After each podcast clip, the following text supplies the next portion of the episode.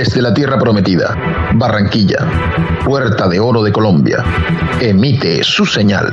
La estación, música y programación sin fronteras, por siempre joven. El cine. Sus historias. ¿Estás hablándome? ¿Estás hablándome? ¿Estás hablándome? ¿A quién más le hablarías? ¿Estás hablándome? Porque soy el único aquí. El colorido. Pero no es quien seas en el interior. Son tus actos los que te definen. La magia. Noches al malo. Vamos, esta es la última vez que verán a un tipo tan malo como este. Están aquí tras bambalinas. Ah, lo lamento. ¿Interrumpí tu concentración? No quise hacerlo. Por favor, continúa. En Cinema Station. ¿Por qué acudiste a la policía? ¿Por qué no venir primero a mí? Conduce Sergio AM y Mile Mauri.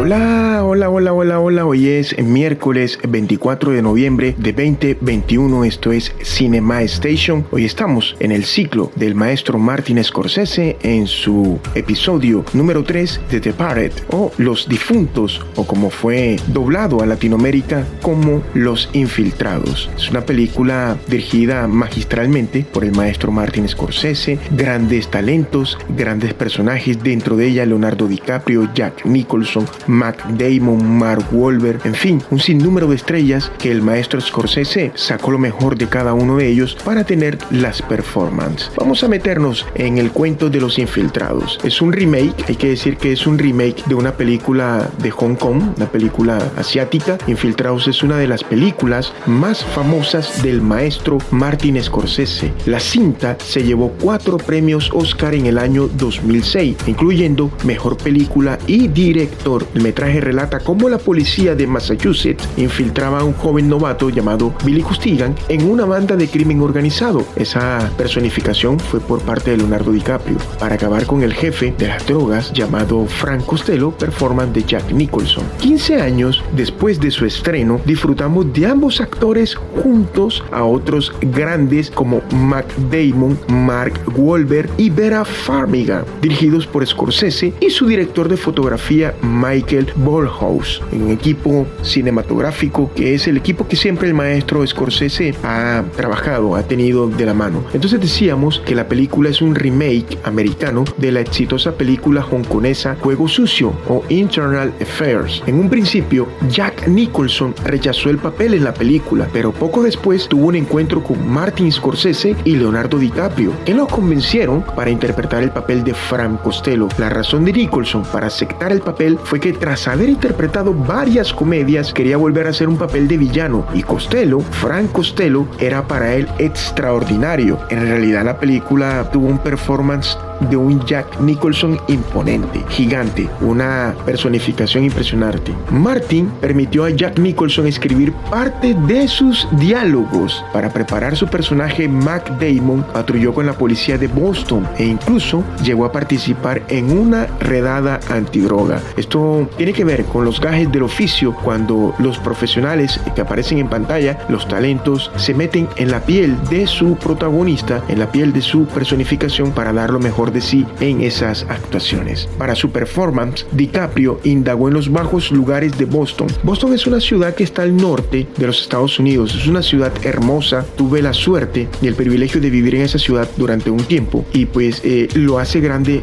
Massachusetts. Conforman Nueva Inglaterra. Es un estado muy bonito. Durante la cinta se pronunció la palabra fuck, traducida literalmente como joder. Se repite hasta 237 veces. Eso la convierte en la ganadora del Oscar que más ha utilizado dicha palabra. Warner Bros., el estudio, la gran casa cinematográfica, se alzó con los derechos del remake por 1,75 millones de dólares. Ni siquiera llegó a los 2 millones de dólares. Ese remake lo compraron los derechos en el año 2003. La escena en la cual Frank Costello arroja cocaína sobre unas prostitutas fue una de las ideas de Jack Nicholson. Él aportó esa idea a su personaje. Otra de las curiosidades que tenemos de estos datos y curiosidades del rodaje de Infiltrados es que según Wolver, según Mark Wolver, para poder confeccionar su personaje, se inspiró en los policías que le arrestaron docenas de veces cuando Wolver era adolescente. Recordemos que Wolver es oriundo de Massachusetts. Infiltrados está censurada en China porque durante el transcurso de la película se dice que Pekín quiere comprar unos chips militares avanzados, lo cual el gobierno de dicho país le pareció innecesario y deshonroso. Esto ya tiene que ver con un tinte político, pero es un dato. Es un dato que quizá muchos de nosotros no conocíamos. Ray Liotta fue la primera elección para que interpretara el papel de Diñán, pero tuvo que rechazarlo debido a otros compromisos y esto lo hemos hablado con Mile Mauri a lo largo de los episodios y de los ciclos que hemos tenido en Cinema Station. Eh, Mile hoy no se encuentra con nosotros, esperemos que está adelantando compromisos personales, esperemos que para la próxima semana pueda estar acá con nosotros para seguir realizando el programa de Cinema Station. Entonces les decíamos de que muchas veces por estas cosas, de que ya hay otros compromisos firmados con anterioridad o con anticipación, los talentos, los actores deben rechazar proyectos en los cuales les son totalmente atractivos. Para el papel de Madeleine, Martin Scorsese quería una actriz conocida, estilo Kate Winslet, Emilia Bloom o Hilary Swank, por parte de Mandolin, pero finalmente decidió que el papel lo debía interpretar un rostro nuevo, y ese rostro es de Vera Farmiga. Leonardo DiCaprio fue elegido para el papel del protagonista en El Buen Pastor, dirigida por Robert De Niro, pero lo rechazó para interpretar a Billy Costigan en esta película. Y Matt Damon a continuación tomó el papel. A Robert De Niro le ofrecieron el papel de Keenan, pero lo tuvo que rechazar debido a su proyecto y el personaje finalmente fue interpretado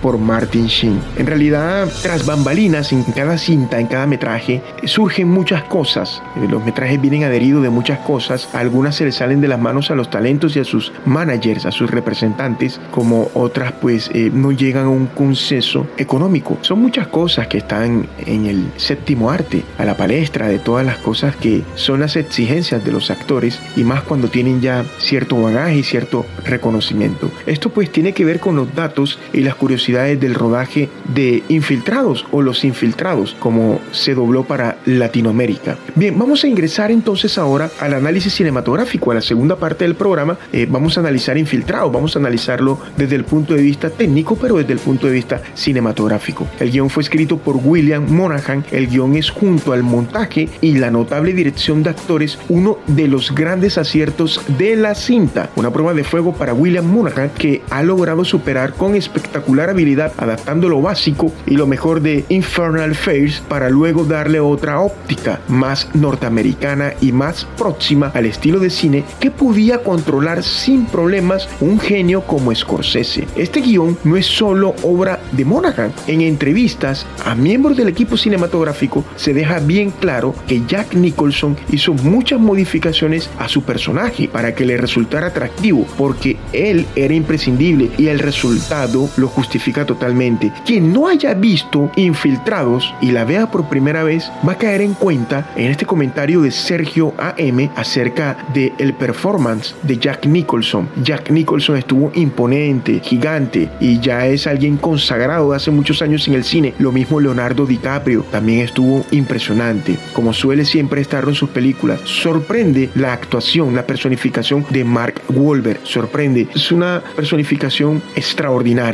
excelente. Es cuando nosotros nos damos cuenta del talante, de la sapiencia de un director como Scorsese sacando lo mejor de Wahlberg para este papel importante que tuvo dentro de la película Infiltrado. También es evidente que Marty ha metido su mano en el papel. Por otro lado, el guion está bien reforzado con un montaje lleno de vértigo. No da respiro a los espectadores y logra lo imposible, que una película de 2 horas y 30 minutos se haga corta. En realidad es muy corta, impensable fascinantemente cierto. Es una película que todo el tiempo tiene sus derroches de vértigo. Obviamente tiene unos picos donde el vértigo disminuye, pero es una película que tiene un mensaje muy profundo. Es un mensaje acerca de todo lo corrupto que encontramos en cualquier ámbito, en cualquier eh, profesión, en cualquier parte dentro de una nación. Bien, vamos a hablar ahora de la dirección de fotografía. Una excelente fotografía. La fotografía fue de Michael Ballhaus. En determinadas escenas, voy a hablar puntualmente de escenas y me disculpan quienes no hayan visto la película, pero lastimosamente me toca hacer spoilers. Trato siempre de hacerlo lo menos posible.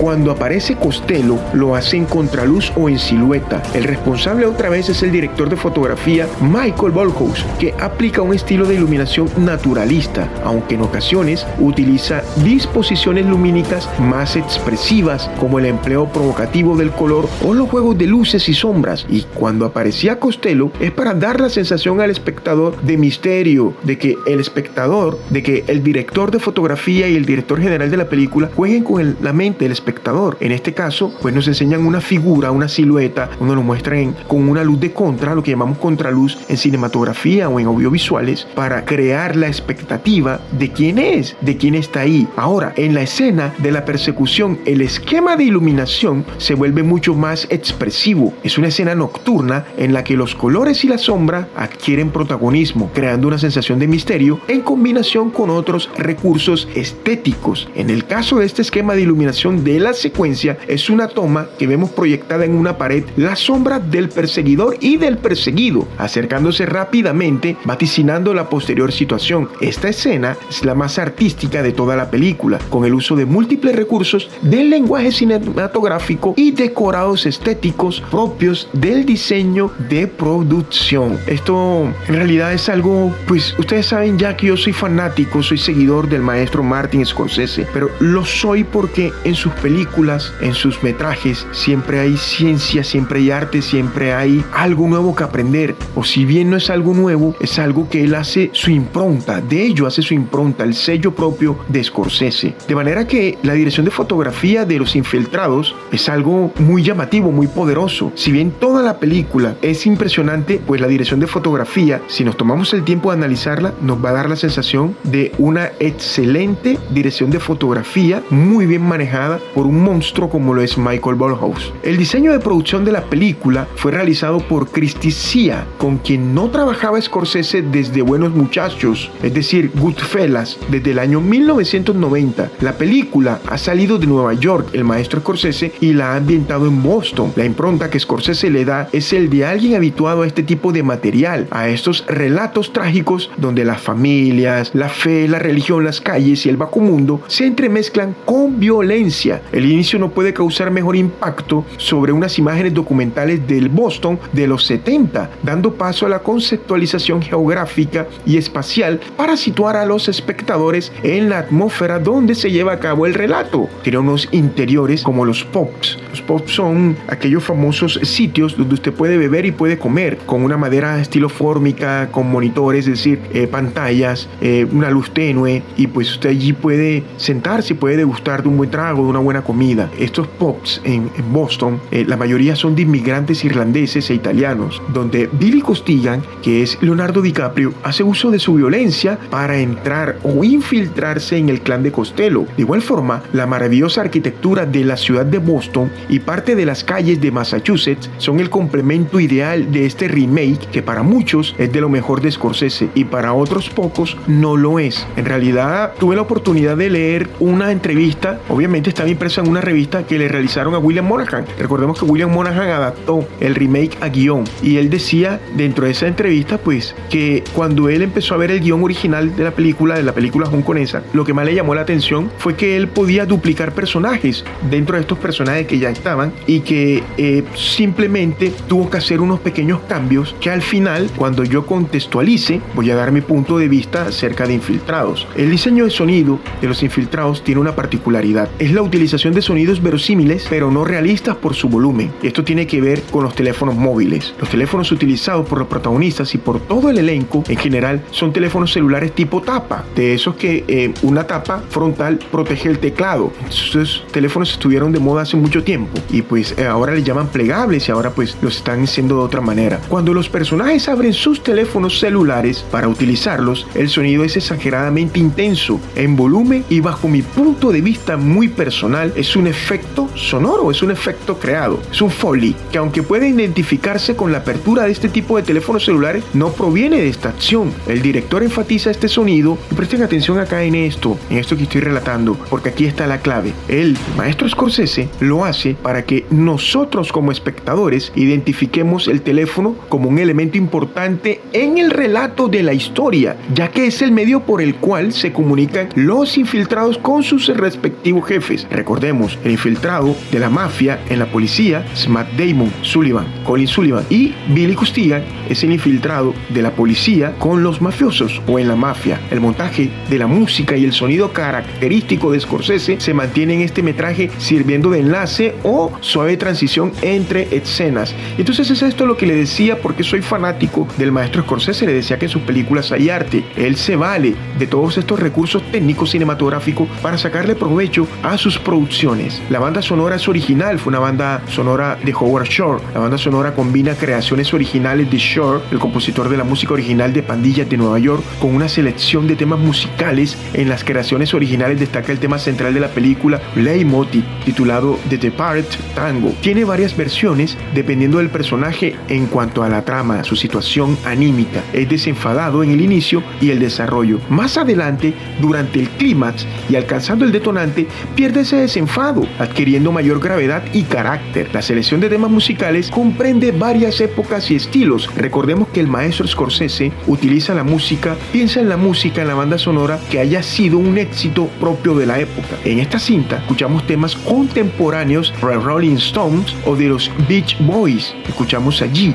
como el Chief Stem del rapero Nas o la potente I Am Shaping Up to Boston de la banda Dropkick Murphys, que es una señal de identidad de la película por su utilización en la magnífica escena resumen del encarcelamiento de Billy Costigan y que fue parodiada en la serie Los Simpsons. Aparte de esta escena, la escuchamos antes del tiroteo final y en ambas es interrumpida de golpe, dejando una sensación extraña en nosotros, los espectadores. En realidad, para mí, la película Los Infiltrados es una de las mejores cintas del maestro Scorsese. De hecho, el maestro Scorsese ganó en el año 2006 el premio Oscar como mejor película del año y mejor director. Fueron los premios Oscar que el maestro Scorsese se alzó o adquirió con Infiltrados. Infiltrados, como lo decíamos, es una película de gato y ratón, es decir, se infiltra un mafioso en la policía en el departamento de policía de Boston y se infiltra un policía del departamento de policía de Boston en la mafia.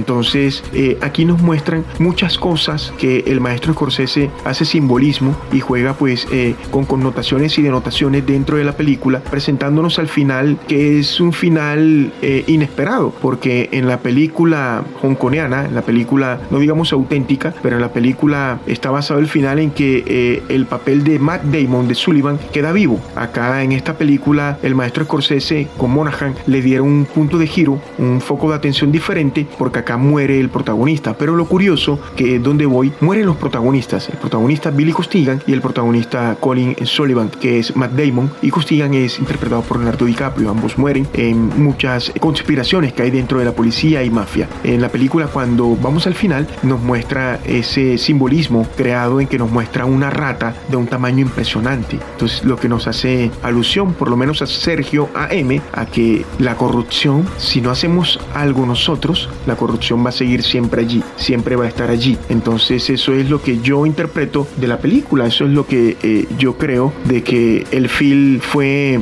extraordinario, fue una gran película, pero deja el mensaje de que si nosotros, los seres humanos, no somos honestos y no somos capaces de derrotar la corrupción, va a acabar con nosotros. Esto ha sido el episodio número 3 del ciclo del maestro Martin Scorsese Infiltrados. Nos vemos el próximo miércoles mediante Dios para hacer el cierre con los Goodfellas, los buenos muchachos en una performance impresionante. Joe Pesci, Ray Liotta, también encontramos a Robert De Niro y otras tantas estrellas más que no nos podemos perder en este análisis que va a estar fantástico. Yo soy Sergio AM, esto ha sido Cinema Station, esperando que sea del gusto de cada uno de ustedes. Nos reencontramos en cualquier momento. El Señor les bendiga. Chao.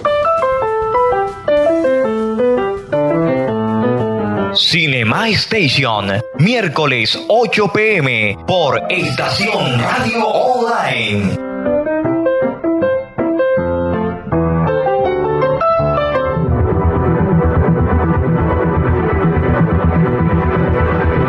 Desde la Tierra Prometida, Barranquilla, Puerta de Oro de Colombia, emite su señal.